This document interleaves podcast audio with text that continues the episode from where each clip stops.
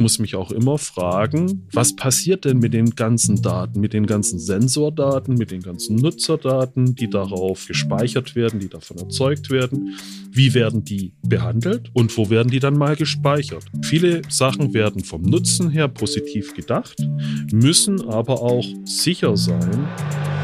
ITCS Pizza Time Podcast. Cheesy questions and juicy answers for the tech community. Hi und herzlich willkommen zum ITCS Pizza Time Tech Podcast. Wir sind hier heute mit Gottfried Stegmann. Er ist Technical Director bei Alten. Willst du mir mal ein bisschen was über dich erzählen, bevor ich dich hier groß vorstelle? Wer bist du? Was machst du so? Ja, gerne. Ich heiße Gottfried Stegmann. Ich arbeite bei Alten, einem weltweiten Technologiedienstleister und dort bin ich jetzt schon seit ein paar Jahren und leite da vor allem unsere großen Werkvertragsprojekte, wenn wir für Kunden im Automotive-Bereich, im Rail-Bereich, wenn wir da Projekte durchführen mit 50 bis 100 Menschen, die über Jahre gehen. Da muss man Dinge immer sehr genau steuern und letztlich ist das die Aufgabe unserer technischen Direktion. Da haben wir jede Menge Projektleiter, die das dann auf die richtige Weise tun, sodass wir dann zum richtigen Zeitpunkt auch ein Ergebnis haben, über das sich der Kunde freut und über das wir uns natürlich auch freuen. Und im ja, Nebenberuf, Hobby beziehungsweise von meinem ganzen Werdegang her, äh, war ich immer im Bereich Compliance unterwegs, habe mich da schon äh, sehr früh um Datenschutzthemen gekümmert. Aus denen hat sich dann in Deutschland irgendwann mal sowas wie IT-Sicherheit entwickelt. Und in den letzten zehn Jahren ist für eigentlich das gleiche Thema in immer mehr Branchen auch der Begriff Cybersecurity aufgekommen. Und das war auch einer der Gründe, warum ich bei Alten das Thema von Anfang an mit aufgegriffen habe, um hier insbesondere für die Automotive-Branche aber auch für andere Themenfelder dieses, ja, ich glaube, immer wichtiger werdende Thema Cybersecurity aufzugreifen, voranzubringen und auch bei uns äh, zu integrieren. Ja. Jetzt kommt erstmal die wichtigste Frage des Podcasts. Also die liegt mir immer sehr auf dem Herzen. Und zwar, was ist denn deine Lieblingspizza? Die ist ehrlich gesagt tagesabhängig. Aha. Ich äh, esse generell sehr gerne. Äh, wer mich kennt, wird das bestätigen können. Ganz oft, wenn ich in neue Pizzerien gehe, dann versuche ich so Standardpizzen wie eine Diavola zu bestellen. Aber ja, es gibt so viele leckere Pizzen, da kann ich mich unmöglich für eine entscheiden. Du bist einfach froh, wenn es Pizza gibt und denkst dir. Doch, Pizza ist super. Sehr gut. Bevor wir mehr mit dem heutigen Thema einsteigen, erstmal noch ein paar Fragen zu dir und zu Alten generell, damit unsere ja. HörerInnen auch mal eine grobe Vorstellung bekommen. Was macht Alten denn generell, besonders in Deutschland? Wir sind ein Engineering-Dienstleister, das heißt, unsere Kunden kommen aus der Luftfahrt, aus der Automotive-Welt, aus der Railway-Welt, aus Energieversorgern, aus Telekommunikationskonzernen, aus Medizinproduktherstellern. Und all diese Kunden haben eine eigene Entwicklung. Und wie überall gibt es die Dinge, die machen sie am liebsten selber. Und dann gibt es Dinge, da holen sie sich sehr gerne Hilfe von außen dazu. Und da hilft Alten weltweit Kunden, dies umzusetzen. In Deutschland haben wir ein kleines Übergewicht oder einen kleinen Schwerpunkt auf der Automotive-Welt, weil ich glaube, die ganze deutsche Wirtschaft sehr automotive-lastig ist und arbeiten da mit allen deutschen Automobilherstellern und deren äh, wesentlichen Zulieferern zusammen. Wie bist du zu Alten gekommen? Also wie lange bist du schon hier und was machst du besonders jetzt in deinem Beruf als Technical Director? Das hast du ja gerade schon ein bisschen angerissen, aber genau. vielleicht ein bisschen genauer. Genau. Ich bin jetzt im Herbst seit vier Jahren bei Alten und der Kontakt ist über einen Freund zustande gekommen, der hatte mich gefragt, ob das für mich interessant wäre. Er habe mitbekommen, Alten suche gerade im Bereich Cybersecurity jemand, der da noch ein bisschen Expertise mitbringt und auf der anderen Seite helfen kann, die Projektorganisation weiter auf und auszubauen. Und das sind auch genau meine Tätigkeiten in diesen letzten vier Jahren gewesen. Ich habe auf der einen Seite geholfen, das sehr gute und nachhaltige Wachstum von Alten den letzten Jahren in Deutschland zu prägen. Es war eine spannende Zeit. Ich bin im Herbst 2019 gekommen. Wir alle erinnern uns vielleicht noch, was dann so ab Februar, März 2020 los war mit Corona. Da konnte ich auch gleich ein bisschen Vorerfahrung aus dem ganzen Compliance-Bereich mit einbringen, was Notfallmanagement angeht, weil wir da natürlich auch für die Firma dafür gesorgt haben, in einer Branche, die davor sehr stark davon geprägt war, alles findet nur vor Ort statt und wer nicht im Büro sitzt, der sitzt beim Kunden und das musste dann quasi in dieser einen Woche vom 16. bis zum 20. März 2020 eigentlich auf Complete Remote Arbeit umgestellt werden. Auch Kunden, die vorher gesagt haben, du darfst nur bei uns vor Ort arbeiten, haben auf einmal gesagt, hier nimm das Steuergerät, stell es bei dir zu Hause hin. Hauptsache, wir können weiterarbeiten. Und wir haben die Zeit ganz gut genutzt. Ich glaube, wir sind vielen Kunden in sehr positiver Erinnerung geblieben, weshalb wir dann auch danach äh, jetzt eine sehr schöne Entwicklung genommen haben, die weiter anhält.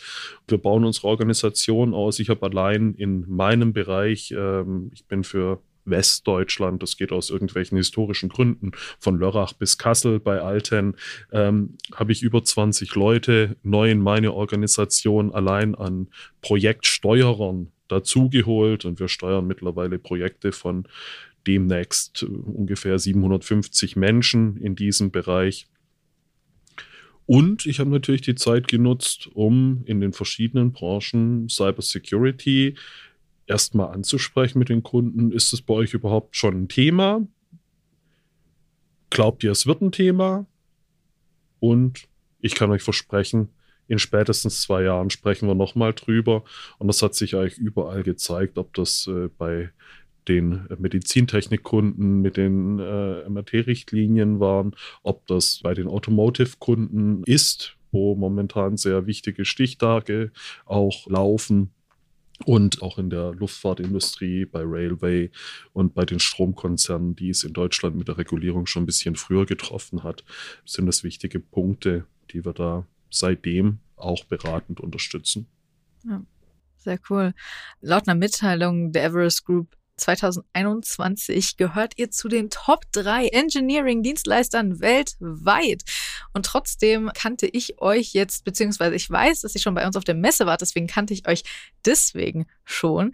Aber ihr seid jetzt nicht für mich so krass präsent im Kopf und ich glaube, es geht wahrscheinlich vielen anderen ähnlich. Wahrscheinlich seid ihr einfach in Deutschland noch nicht so lange vertreten. Wie lange seid ihr jetzt schon in Deutschland und wo kommt ihr eigentlich ursprünglich her? Ist auch das, was vielleicht interessant ist. Ja, die Alten Group mit den ersten Firmen wurde schon 1988 in Frankreich gegründet. Mhm. Übrigens noch von demselben Menschen, der auch bis heute an der Spitze der Organisation ah. steht, Simon Assulet und von vielen weiteren äh, führenden Mitarbeitern, die bis heute an Bord sind. Einer ist aktuell unser Deutschlandchef davon. Aber wir sind auch schon seit dem letzten Jahrtausend eigentlich in Deutschland unterwegs. Ah. Also wir haben Mitarbeiter, die haben noch eine 1999 vorne im Eintrittsdatum und sind uns seitdem verbunden und ja, man könnte fast meinen, es ist keine französische, sondern eine schwäbische Company mit dem Motto nicht Schwätzer Schaffer. Und äh, so sind wir wahrscheinlich vielen noch gar kein Begriff. Ich selber habe da keine Ausnahme gemacht. Als ich, wie gesagt, mhm. vor vier Jahren ungefähr angesprochen wurde, da habe ich auch erst mal gegoogelt, äh, wer ist denn die Firma überhaupt? Da haben wir sicher noch ein bisschen was nachzuholen, dass wir auch weiter nicht nur in der Branche bekannt sind, sondern ein bisschen darüber hinaus. Aber du hast ja auch gerade erzählt, durch die Corona-Zeit habt ihr das ja auch ein bisschen geschafft, euch ein bisschen mehr Einnahmen zu machen, beziehungsweise zu beweisen, was ihr alles auch erreichen könnt und, und schaffen könnt. Genau. Das ist vielleicht ein bisschen abgedroschen, immer die Krise als Chance zu sehen. Aber es hat sich in vielen Dingen gezeigt. Wir haben es im Markt gesehen. Viele sind da erstmal in den Winterschlaf gegangen. Also ich denke da vor allem an einen Kollegen in einem Standort, der ist ab März, April jeden Tag zu einem Kunden, der gegenüber sein Büro hat, gelaufen und hat erstmal in der Rezeption gefragt, ob mal wieder jemand da ist. Und in der Zeit waren wir eben durchgängig da und das hat sich zum Glück ausgezahlt. Ja. Jetzt wollen wir langsam aber mal in das heutige Thema Automotive Cyber Security einsteigen. Das hast du ja beides schon ein bisschen erwähnt. Bevor wir aber direkt auf das Automotive eingehen, soll es erstmal nur um Cyber Security gehen. Warum ist Cyber Security so wichtig und warum sollte das uns allen so bewusst sein? Ich glaube, im Kleinen wissen wir das eigentlich. Ja, wir hatten alle schon mal Kontakt mit irgendwelchen Verschlüsselungstrojanern im Privaten, wo dann Urlaubsbilder weg waren. Oder wir installieren regelmäßig auf unseren Handys Updates, weil wir wissen, dass wir sonst bei den vielen äh, Dingen, für die wir sie einsetzen, einfach nicht gut unterwegs sind. Auch im beruflichen ist es, glaube ich, für jeden klar, dass er da eine sehr geregelte IT hat um einfach den größten Einfallstoren Einhalt zu gebieten, die so ein Rechner mit sich bringt. Und den Gedanken, den müssen wir eigentlich in noch vielen weiteren, insbesondere den professionellen Lebensbereichen weiterdenken. Und das hört ja nicht dabei auf, dass ich sage, ja toll, ich habe jetzt einen Kühlschrank, den kann ich ins Internet stellen, um meine Einkaufsliste darüber zu pflegen. Oder ich habe einen Fernseher mit einer Webcam, der meine Bewegungen aufnimmt, damit ich den darüber steuern kann. Ich muss mich auch immer fragen, und so geht es dann eben auch mit Autos, mit Zügen, mit Medizingeräten, was passiert denn mit den ganzen Daten, mit den ganzen Sensordaten, mit den ganzen Nutzerdaten, die darauf gespeichert werden, die davon erzeugt werden. Wie werden die behandelt? Und wo werden die dann mal gespeichert? Es gab vor einiger Zeit zum Beispiel im Medizinbereich was, da hat ein Röntgengerätehersteller geschickterweise seine Geräte gleich mit einer Cloud-Anbindung versehen, um das sehr pragmatisch zu regeln. Dummerweise hat es dazu geführt, dass jede Menge Röntgenbilder von privaten Patienten dann in der Amazon Cloud per Google-Suche auffindbar waren. Oder es gab einen Heizungshersteller, der wollte eigentlich auch nur ein Interface für seine Heizung haben, damit die remote steuerbar ist. Haben wir ja heute Smart Home. Äh, ich stelle meine Heizung erst hoch, gerade bei den Gaspreisen, wenn ich auch weiß, dass ich auf dem Weg nach Hause bin und so weiter. Das Dumme war, bei dem Heizungshersteller eben, dass dann jeder im Internet die Heizungen verstellen konnte. Und das ging hin bis zu Heizsystemen. Ich glaube, gerade bei euch, ihr sitzt ja in Hessen, war es eine JVA, eine Justizvollzugsanstalt nahe Frankfurt. Da konnte man im Internet die Temperatur hoch und runter stellen, auch wieder duschen, weil das warm Wasser drüber erzeugt wurde. Das sind dann Dinge, die sind natürlich nicht im Sinne des Erfinders. Viele Sachen werden vom Nutzen her positiv gedacht, müssen aber auch so sicher sein, dass sie den meisten Use Cases oder wenn sie besonders sicher sein müssen im Bereich der Energieversorgung oder wenn ich mit einem Auto sehr schnell fahre, äh, dann eigentlich allen möglichen Angriffen erstmal widerstehen können. Und damit befasst sich die Informationssicherheit, damit befasst sich die Cybersecurity. Ich stelle mir nur vor, wie viel Spaß das Internet mit solchen Sachen hat, wie die Heizungen in der JVA hoch und runter zu stellen. Das ja, der Spaß ist immer abhängig davon, unter welcher Dusche ja, du gerade stehst. Ja, das, das ist auf jeden Fall. Ähm, Im Datenschutz gibt es ja die sogenannten drei Sets, also Zugang, Zutritt und Zugriff. Was genau steckt dahinter und wie manifestiert sich das vor allem jetzt in der modernen Umsetzung? Ja, das lässt sich relativ gut erklären. Äh, wir fangen mit dem Zutritt an. Das heißt, komme ich überhaupt dahin, wo das schützenswerte Gegenstand steht. Da sind wir in der Rechnerwelt, wenn da stehen meine Server in irgendeinem Rechenzentrum, bei euch in Frankfurt in der Bockenheimer Landstraße gibt es ja da riesengroße Flächen, die auch sehr gut geschützt sind. Da komme ich erstmal gar nicht an den Rechner hin und wenn ich physikalisch nicht hinkomme, dann kann ich viele Angriffe schon mal gar nicht so einfach starten. Mit einem Auto, das am Straßenrand geparkt ist, ist der Zutritt zumindest von außen ans Auto, schon mal eine viel einfachere Geschichte. Ja. Dann gibt es als nächstes den Zugang. Mit Zugang wird immer der Zugang zu den Systemen an sich beschrieben. Das kennt jeder, der einen Rechner hat. Ja, da muss ich am Anfang meistens ein Login eintippen und ein Passwort eingeben und erst dann habe ich Zugang zu dem System und kann darin überhaupt was machen. So sollte es eigentlich auch. Ja, wir kennen es, wenn wir im ICE fahren. Da brauche ich zwar kein Passwort, aber ich muss mich trotzdem anmelden im WLAN.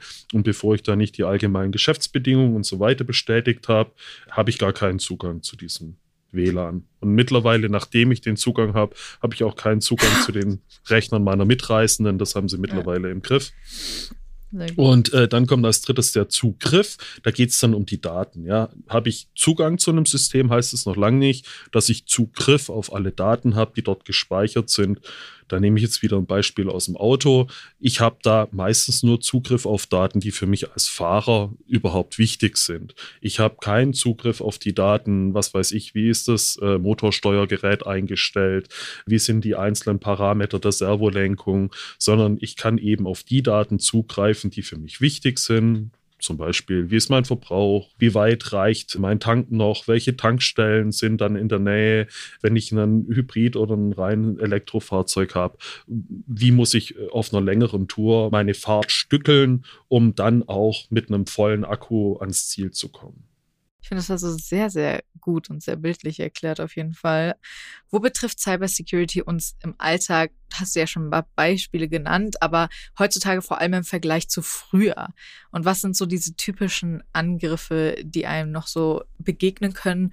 Und wo ist da, um da nochmal hier jetzt langsam zu Automotive zu kommen, du hast ja gerade auch schon den Vergleich zum Auto gemacht, wo ist da die Verbindung zum Auto? Ja, ich wollte gerade sagen, bei den Beispielen biege ich schon mal Richtung Auto ein, ja. äh, weil äh, viele Sachen im Auto haben sich ja äh, sehr stark geändert, auch noch in den letzten zehn Jahren. Wir hatten vor zehn Jahren schon einen Funkschlüssel, sodass ich das Auto von überall aufmachen kann. In modernen Autos ist meistens der Zugang ganz ohne Schlüssel möglich. Das heißt, war damals ein möglicher Angriff, mich mit irgendeinem Funkmodul in die Nähe von Garagen äh, gefüllt mit schönen Autos zu setzen und dieses Funkschlüsselsignal aufzunehmen und dann nachher wieder abzuspielen. So ist es dann heute so, dass ich mir überlegen muss, wie kann ich diese Keyless-Zugänge zu einem Auto kopieren, sodass ich ganz ohne Schlüssel eigentlich ein beliebiges Auto starten kann. Das ist ein ständiges Hochrüsten der verschiedenen Seiten und wie immer ist es so, für Angreifer ist es natürlich interessant, die niedrig hängenden Früchte zu holen. Das ist, glaube ich, für alle auch eine wichtige Lehre wir müssen uns nicht unbedingt immer nur im High-End-Bereich überlegen, wie bekomme ich was zu 100% sicher, 100% Sicherheit gibt es eigentlich sowohl in der Cybersecurity als auch sonst im ganzen Leben eher selten. Kann man noch überlegen, ob das gut ist oder schlecht. Aber das lassen wir mal hier außen vor. Wir müssen uns eben überlegen, wie mache ich das Auto so sicher, dass es zumindest für Angreifer relativ unattraktiv ist, da was zu tun. Wenn er vor zwei Autos steht, ich lasse mal jetzt bewusst Marken aus dem Spiel, dass er dann sagt, ich nehme mir lieber das andere vor als das eine, weil ich weiß, da habe ich es viel leichter. Und diese Komfortfeatures wie die Umstellung des Zugangssystems, wie auch alle Stufen des automatisierten Fahrens mit äh, Lenkungsübernahme durch das Auto selber, mit automatisiertem Einparken jetzt in modernen Generationen auch äh, mit extra optimierten Parkhäusern, dass ich das Auto äh, verlasse am Parkhauseingang und das fährt dann selber in seinen Parkplatz. Das sind natürlich sehr schöne Anwendungsfälle für den Autonutzer. Es sind natürlich auch weitere Angriffsfälle für jemand, der das entsprechend ausnutzen möchte. Ja, wenn ich weiß, ich kann auch als nicht berechtigter Nutzer mir aus so einem Parkhaus beliebige Autos rausfahren lassen, weil ich eben weiß, wie das System funktioniert, dann ist das eine eher unerfreuliche Geschichte für den Automobilhersteller. Insbesondere, weil hier eigentlich auch viele Automobilhersteller sich jetzt überlegen, was muss ich in einem Automobil der Zukunft dem Anwender alles bieten können, dass er überhaupt noch sich ein eigenes Auto anschafft. Das ist eine Rückmeldung, die bekommen wir von sehr vielen unserer Kunden. Da war jetzt in Shanghai die größte weltweite Automobilmesse im letzten Monat. Und die Rückmeldung, die wir da von Märkten wie vor allem dem riesengroßen chinesischen oder auch dem sehr stark wachsenden indischen Markt bekommen, ist, die legen Wert auf ganz andere Inhalte äh, bei vor allem Anzeigeinstrumenten, Infotainment. Das muss alles viel offener werden. Die Einbindung der eigenen Mobilgeräte muss sehr nahtlos funktionieren, aber sicher. Es muss möglich sein, während der Fahrt zum Beispiel TikToks zu erstellen, per eingebauter Kamera im Auto und das alles so zu tun, dass eigentlich ein Auto quasi zu einem iPhone auf Rädern ja. wird und all diese Anwendungsfälle äh, zur Zufriedenheit abbilden kann und gleichzeitig noch den hohen Sicherheitsstandard beibehält. Das ist natürlich eine große Herausforderung. Das kann ich mir vorstellen. Also ich äh, muss sagen, ich habe, glaube ich, noch nie darüber nachgedacht, ein TikTok mit meinem Auto aufzunehmen. Aber äh, gut, das ist auf jeden Fall mal eine Sicht, die ich so auch noch nicht hatte. Aber wenn ich jetzt auch so drüber nachdenke, Autos sind ja auch Generell ist in Autos Sicherheit sehr wichtig und deswegen kann ich mir vorstellen, dass Cybersecurity in Autos von besonders großer Relevanz ist. Kann es auch sein, dass eben auch jetzt gerade in einer Fahrt oder sowas Cybersecurity eben wichtig sein kann, weil das vielleicht auch gefährlich werden kann, wenn ein Auto zum Beispiel gehackt wird oder sowas und es irgendwie wirklich in der Fahrt zu Unfällen kommen kann? Ganz sicher. Und da gibt es einige bekannte Fälle, die in der Presse schon waren. Deshalb kann da ohne irgendwelche Geheimnisse verraten, auch drüber gesprochen werden. Wir sprechen ja, wenn wir im Deutschen von Sicherheit reden, gibt es im Englischen zwei Wörter dafür. Mhm. Wir haben einerseits die Security, wenn es darum geht, die Maschine vor bösen Menschen zu schützen. Und wir haben die Safety, die behandelt den äh, Themenfall, den Mensch vor bösen Maschinen oder gefährlichen Maschinen zu schützen. Wir wollen uns heute eher auf die Security ja. konzentrieren, aber deine Frage zeigt, dass die beiden Felder ja zusammenhängen. Denn wenn ich ein Auto habe, das gehackt wird, dann wird damit nicht nur ja, die Maschine von bösen Menschen angegriffen, auch der Mensch, der in dem Auto sitzt, kann natürlich dann von einer Maschine, in der er letztlich sitzt, in Gefahr gebracht werden.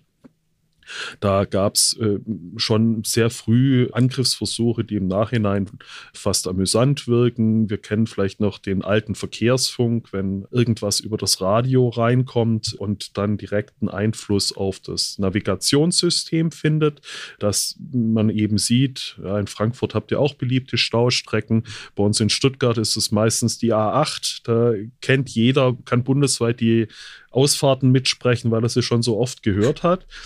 Wenn ich aber zum Beispiel über diesen IT-sicherheitsmäßig sehr schlecht geschützten, fast eigentlich nicht geschützten Verkehrsfunkadapter falsche Nachrichten einspeise, dann kann ich damit natürlich künstlich Staus erzeugen, künstlich Autos über Umleitungsstrecken schicken und dann in zum Beispiel Stadtvierteln, die damit bewusst mit Autos überlastet werden, zumindest schon mal Chaos anrichten. Wow. Und das sind Sachen, die sind seit Anfang des Jahrtausends mit sehr geringen Möglichkeiten umgesetzt worden schon. Wenn es jetzt weitergeht Richtung selbstständiges Fahren, gab es einen sehr bekannten Hack aus den USA.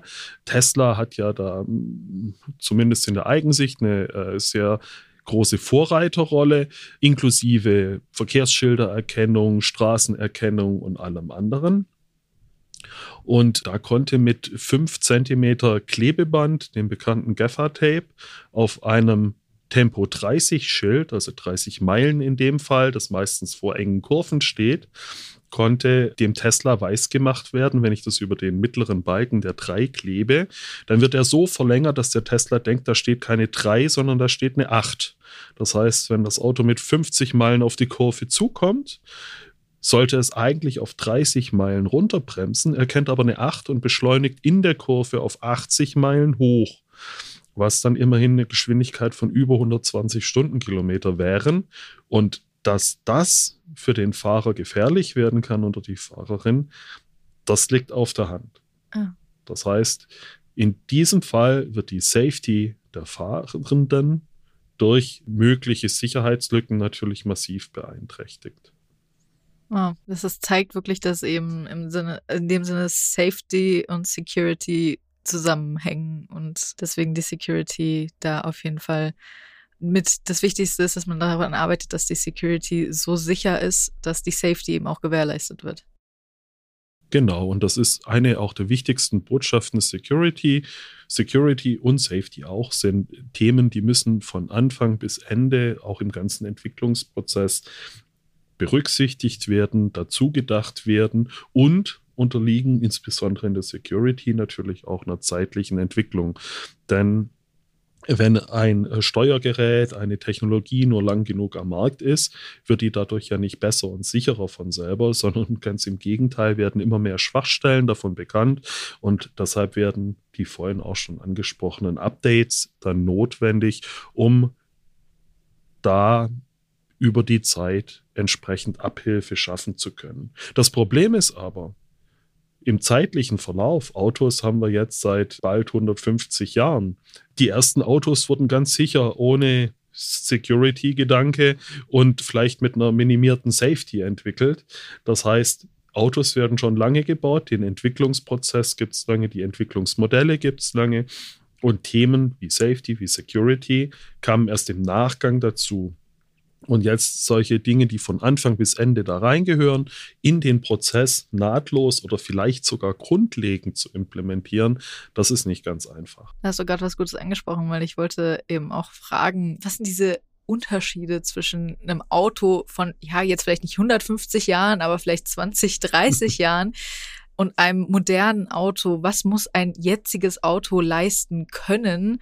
Und was konnte ein Auto damals noch nicht, beziehungsweise was musste ein Auto damals auch einfach noch nicht leisten?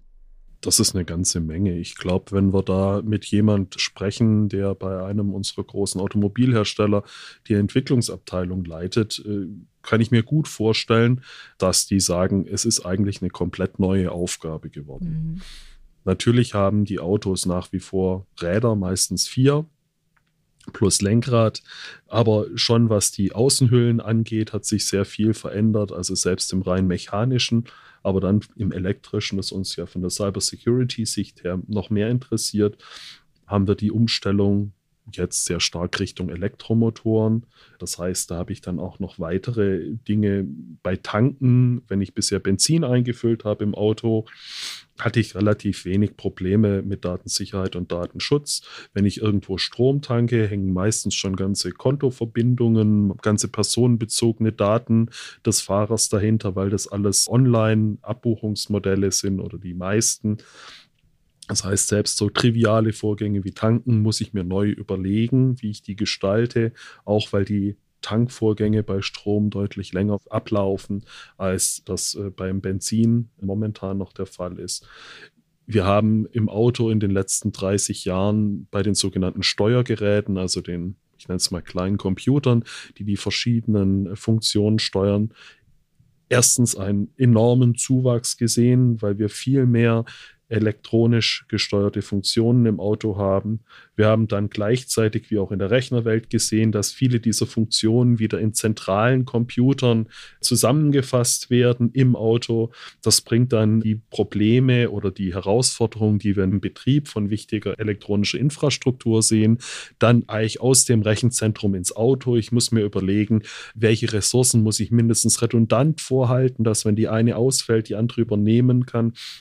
Wie sieht es aus im Rahmen von Software-Updates, die vielleicht auch OTA, over the air kommen?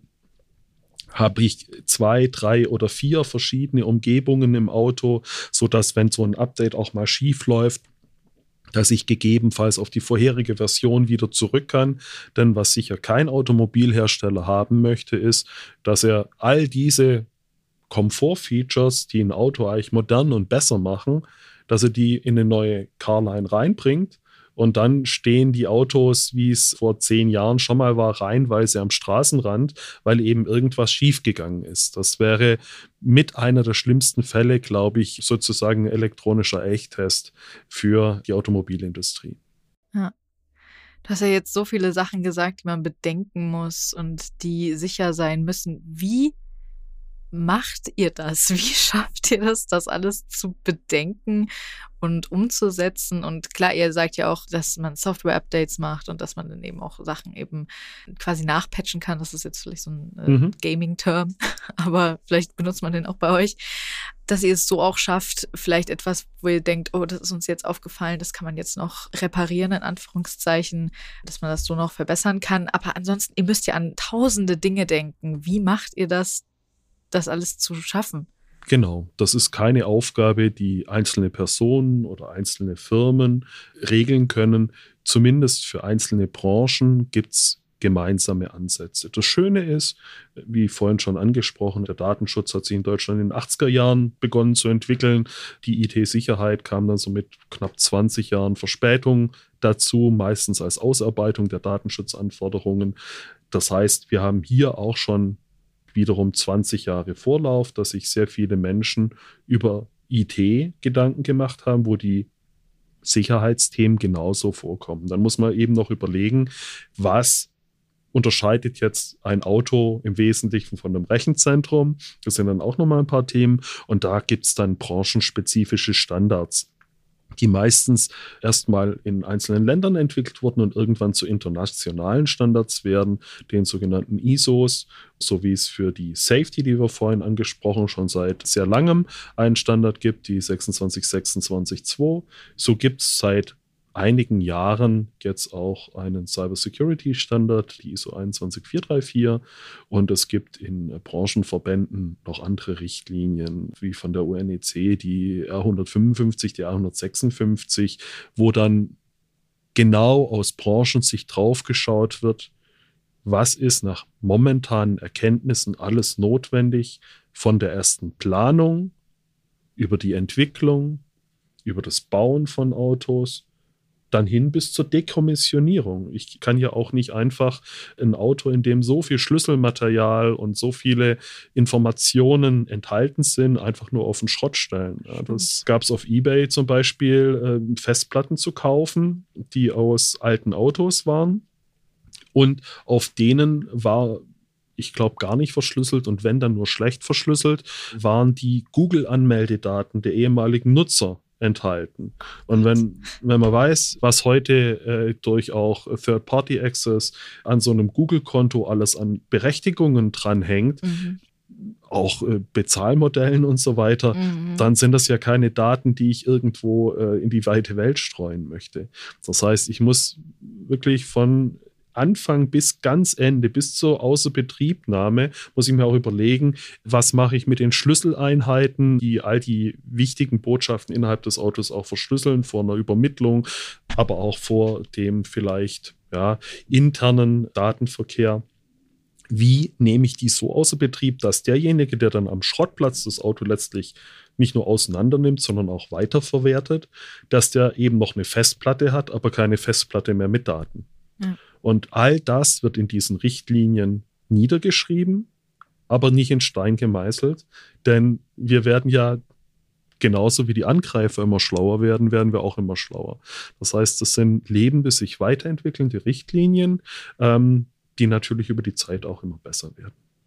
Dann hat man da die Kaufenden, die in ihren Autos sitzen und überhaupt gar nicht realisieren, wie viel Gehirnkraft in diesen Autos steckt, äh, wie viel Bedenken da drin steckt, einfach nur um dafür zu sorgen, dass man sicher mit diesen Autos fahren kann und dass die Daten gesichert sind. Das ist unglaublich faszinierend. Alleine auch der Gedanke, man kann ja inzwischen Autos auch schon mit einem Handy öffnen, einfach mit genau. einem Smartphone die Sicherheitslücken, die da stecken können in alleine dem Smartphone und dann eben auch noch natürlich in dem Auto, sind wahrscheinlich unendlich.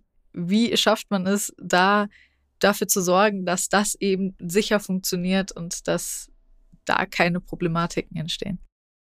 Das geht letztendlich auf zwei Dinge zurück. Einmal habe ich vorhin schon angesprochen, es ist immer gut, wenn das, was man selber entwickelt, sicherer ist als das, was die anderen entwickeln. Mhm. Dann werden sich Angreifer eher an den niedrig hängenden Früchten orientieren. Es ist aber keine Garantie. Ja.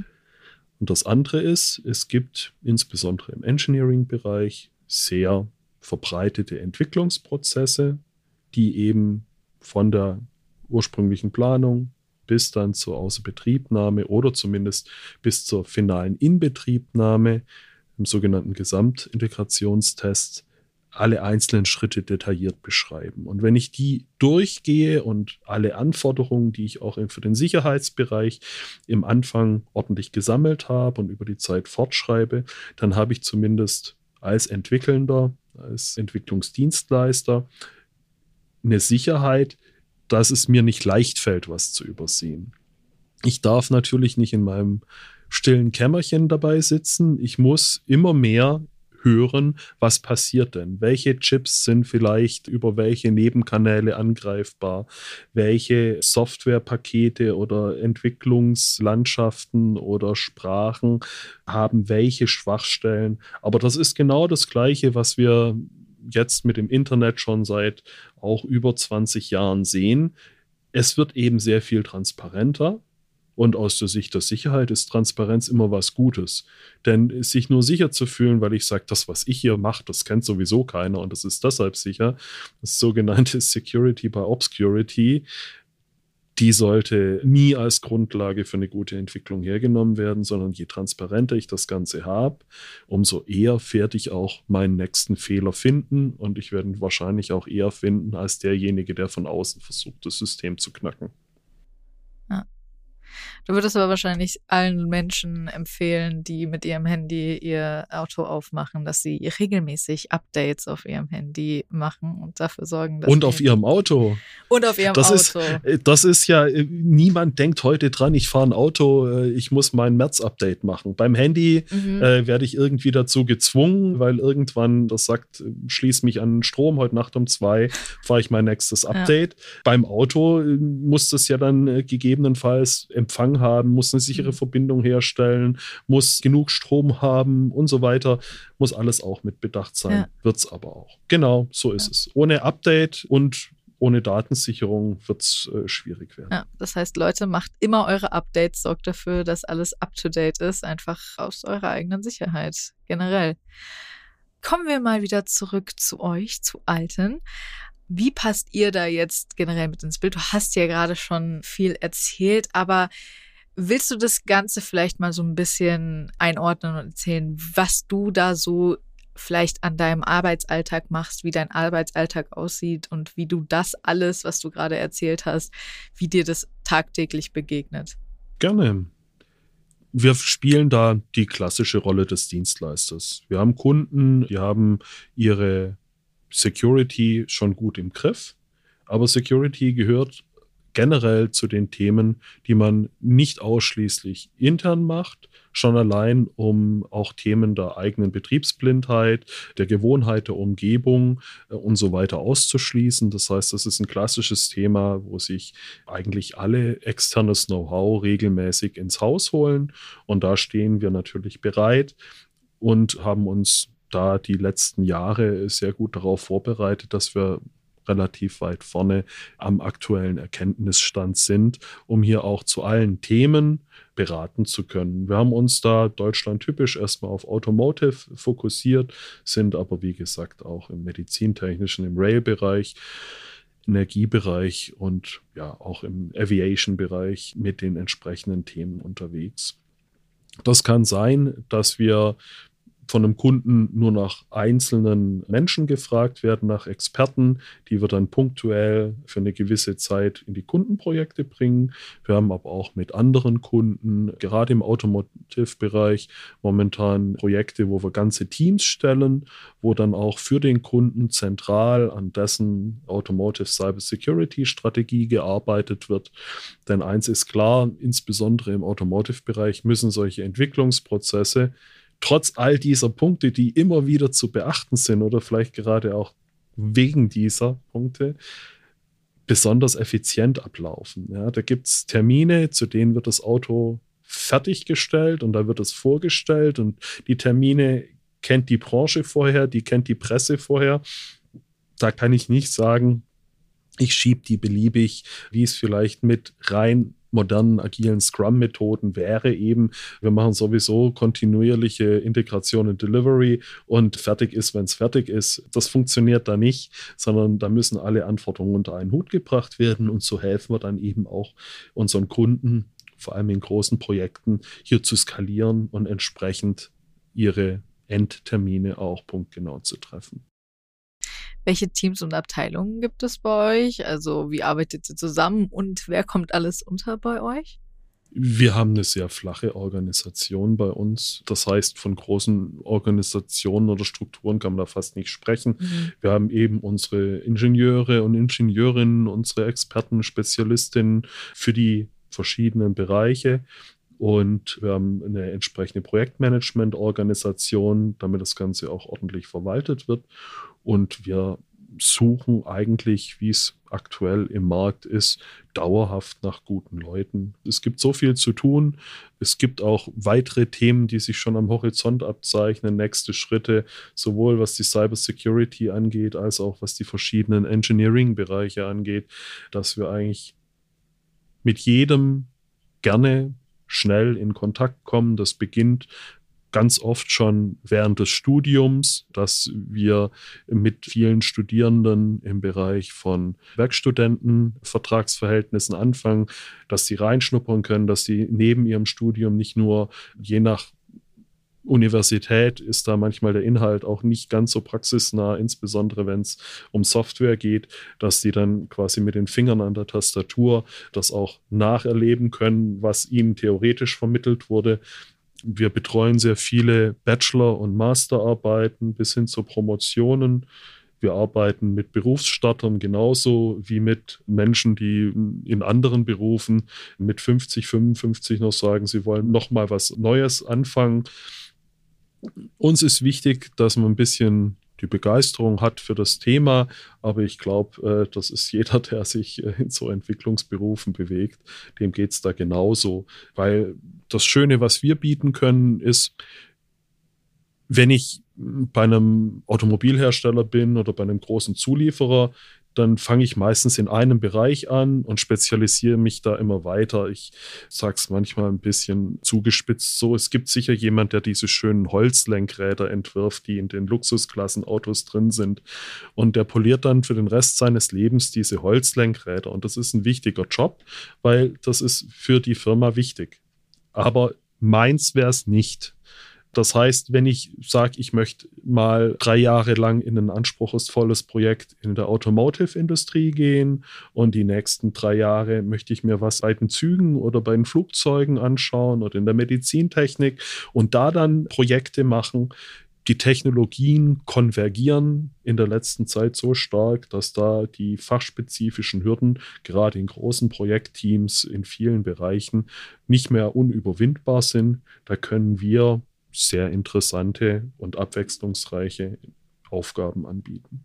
Das ist ja auch super faszinierend, weil sich ja alles gerade noch ändert. Also es ist ja dauerhaft in der Änderung. Es wird ja alles immer mehr und das wird ja alles immer spannender. Also es ist ja. Genau, es wird nie langweilig. Genau, das ist das ja. Tolle. Es ist ja nicht so, dass das irgendwie ein statisches Thema ist, das einfach jetzt so mhm. fest ist und es gibt nichts mehr, was sich daran ändert und fertig, sondern das ändert sich ja die ganze Zeit dauerhaft und neue Challenges kommen hinzu, wie du ja schon gesagt hast. Die Angreifer entwickeln sich und lernen und äh, adaptieren sich. Genauso müsst ihr euch dann eben denen anpassen und neu dazulernen und was anderes machen. Und es ist wahrscheinlich extrem faszinierend und man muss wahrscheinlich sehr viel auch immer wieder dazulernen. Ja, das ist eben auch das Tolle, wenn man in so Teams arbeitet. Also wir haben Projekte zusammen mit unseren Kunden und dort im weiteren Lieferantenumfeld. Da geht es dann insgesamt schon in den vierstelligen Beteiligtenbereich. Und da lernt man natürlich nicht nur bei den eigenen Kollegen, sondern da lernt man in so einem Riesenprojekt natürlich eine ganze Menge dazu.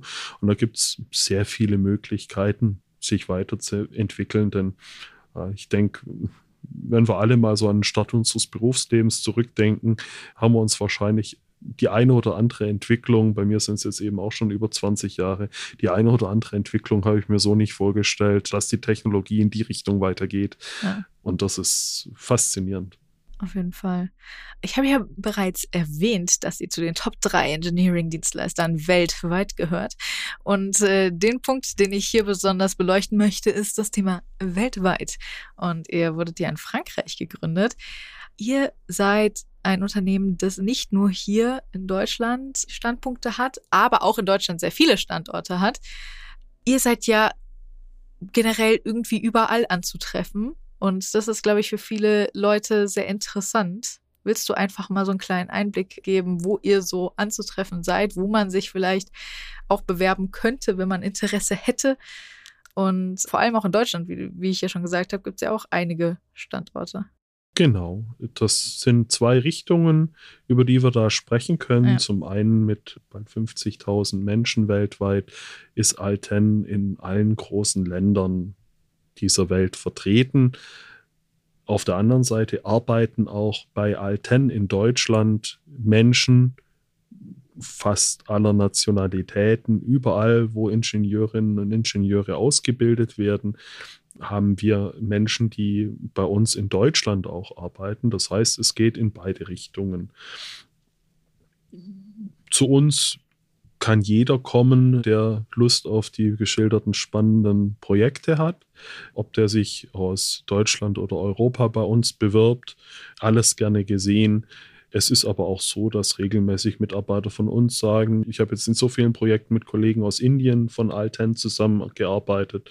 Ich möchte da jetzt mal die nächsten zwei, drei Jahre hingehen und vielleicht einen weiteren Bereich mit unterstützen aufzubauen.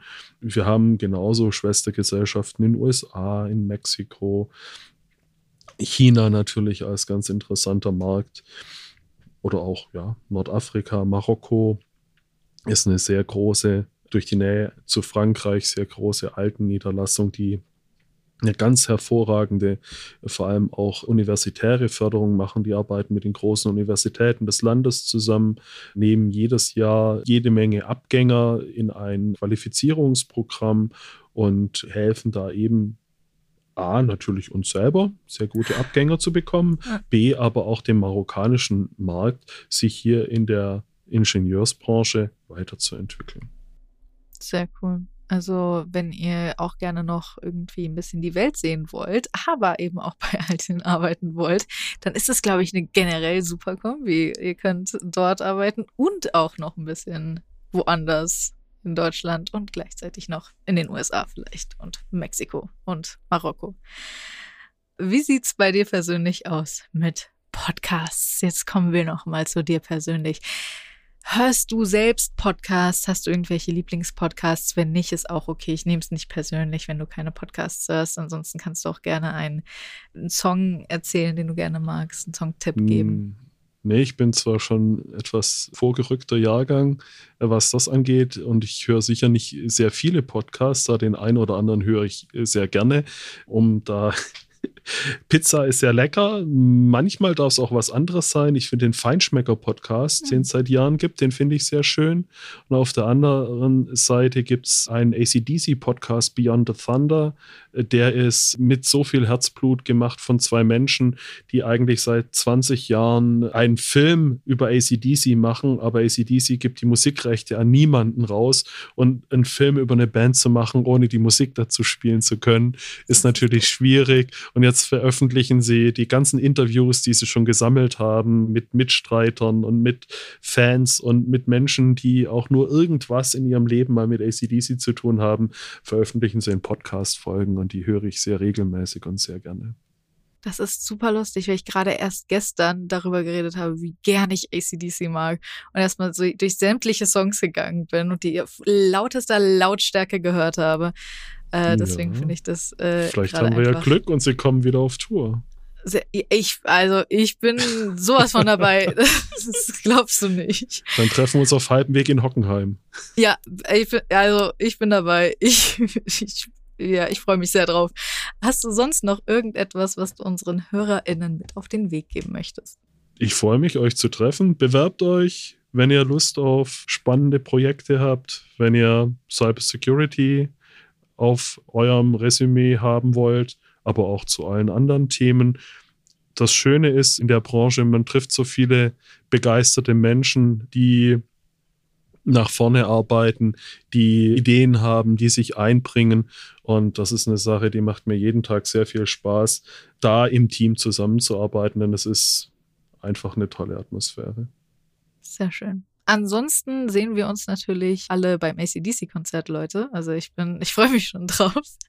Und wenn euch diese Folge gefallen hat, dann freuen wir uns natürlich auch sehr darüber, wenn ihr uns eine Bewertung da lasst und den Podcast abonnieren könntet. Ansonsten, falls ihr irgendwelche Wünsche habt, irgendwelche Anregungen, könnt ihr uns natürlich auch gerne eine E-Mail schreiben an podcast.it-cs.de. Und ihr findet natürlich alle Infos zu Alten bei uns in den Show Notes. Das war alles, was ich zu sagen habe. Ich wünsche euch einen wunderschönen Tag. Danke, dass du hier warst. Dankeschön. Und äh, bis zum nächsten Mal. Tschüss. ITCS, Pizza Time Podcast.